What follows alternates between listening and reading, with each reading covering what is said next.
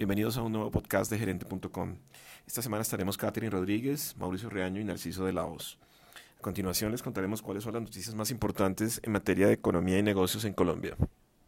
Cuando yo aspiré a la presidencia, le dije a los colombianos que el éxito del micro, el pequeño, el mediano y el gran empresario tiene que ser el éxito de todo el país. Y que una de las principales tareas que emprendería era dejar de ver al empresario como una fuente de ingresos fiscales donde siempre se le recargaba con más tributos el apetito pantagruélico del Estado para gastar más.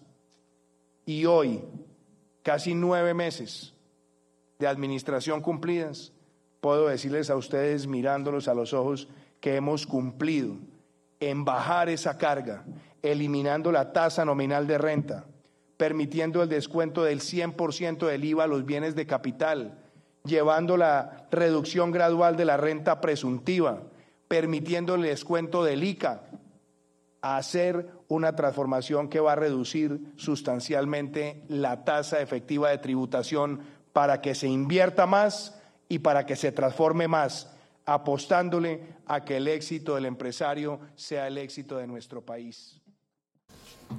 Bueno, comencemos el día hablando sobre gobierno, porque eh, ya el presidente Duque lleva ocho meses eh, al frente de Colombia y según la encuesta de Yanjas eh, que realizó a final de marzo, el presidente apenas tiene una aprobación del 30%, es decir, no ha tenido la luna de miel que se esperaba, pues con una cantidad de votos significativa como la que tuvo el año pasado, con 10 millones de, de votantes.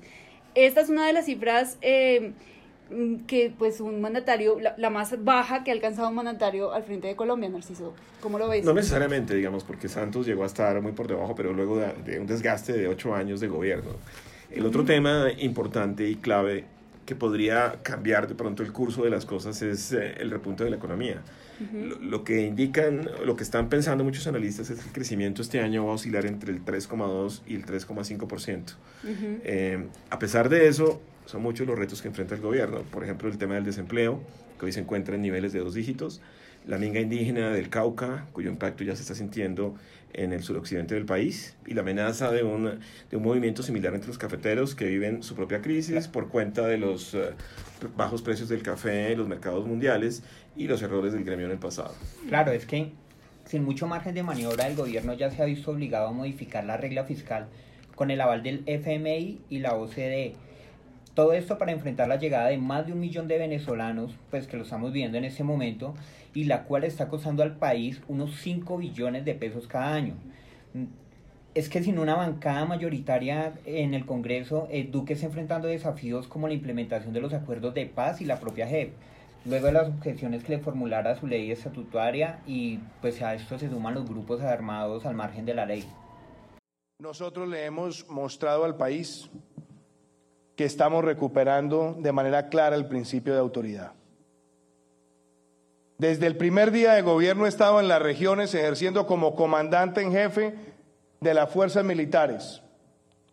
Hemos enfrentado la violencia del Bajo Cauca y hemos enfrentado a los grupos armados que amenazan al pueblo colombiano. Le dije a los colombianos que antes de terminar el 2018 a Guacho se le acabaría la guachafita y así le cumplimos al país. Le dijimos a los colombianos que íbamos a desmantelar las estructuras de Rodrigo Cadete y así le cumplimos al país.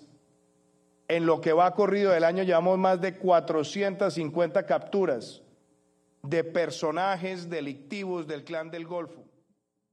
Siguiendo con el tema de la administración Duque, el otro problema que le ha parecido es que en lo internacional, un frente donde uno pensaría que tenía todas las de ganar, eh, han surgido problemas inesperados, ya que el principal aliado de Colombia, que es Estados Unidos, ha empezado a perder paciencia por el aumento del tráfico de drogas hacia ese país, donde el consumo, por cierto, tampoco para de crecer, lo cual llevó al mismísimo Donald Trump a criticar el balance de la lucha del gobierno contra el narcotráfico y amenazar incluso con tomar medidas contra el país.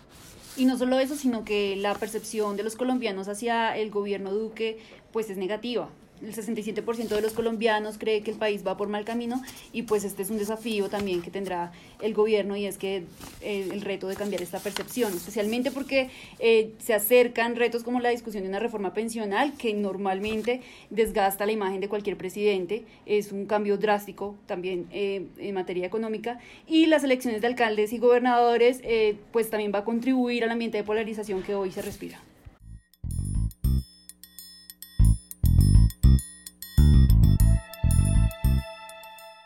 Bueno, y ahora hablemos de la economía de bolsillo y de las inversiones. Uno de los temas o de las inquietudes de los colombianos es dónde poner sus ahorros. ¿Qué está pasando en ese frente, Mauricio? ¿Dónde están las oportunidades? Bueno, en lo corrido del año, la Bolsa de Valores de Colombia, en su índice Colcap, eh, el cual es el que representa los valores de las acciones más transadas en el mercado, ha subido un 23%. Este ha sido el mejor inicio desde el 2004. Si ya hablamos de marzo, eh, la valorización ha sido de 5.27% y eso lo logró ubicar en el primer lugar, tanto a nivel internacional como en Latinoamérica. Y no solo esa es la buena noticia, los expertos también dicen que los sectores más atractivos para invertir son el financiero, el cementero, comercio minorista, servicios públicos y energía. Estas claramente son oportunidades muy importantes para la inversión que han notado a nivel internacional y los, pues porque los extranjeros son los que se han posicionado eh, a finalizando 2018 y empezando 2019 en la compra neta, en la inversión neta en estos sectores. Esto claramente evidencia eh, un apetito por la región y pues una mayor oportunidad para poder ser más competitivos.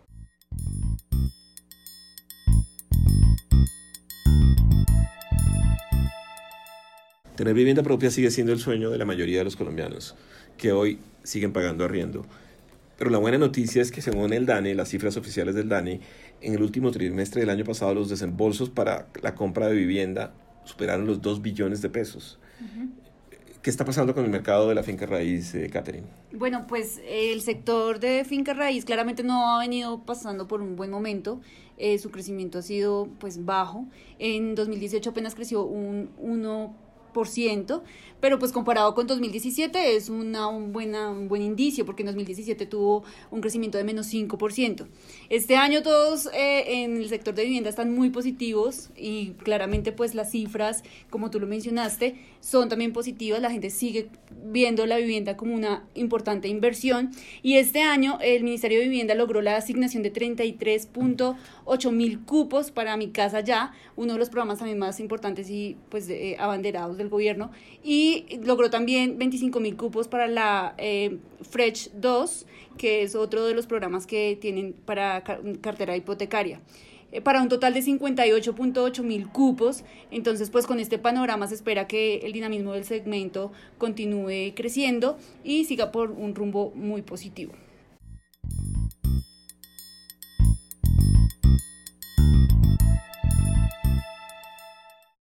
Bueno, esto ha sido todo por hoy. Gracias por acompañarnos en el podcast. Esperamos haya sido de su agrado. Recuerde seguirnos en Facebook, LinkedIn, Twitter e Instagram como Revista Gerente. Hasta luego.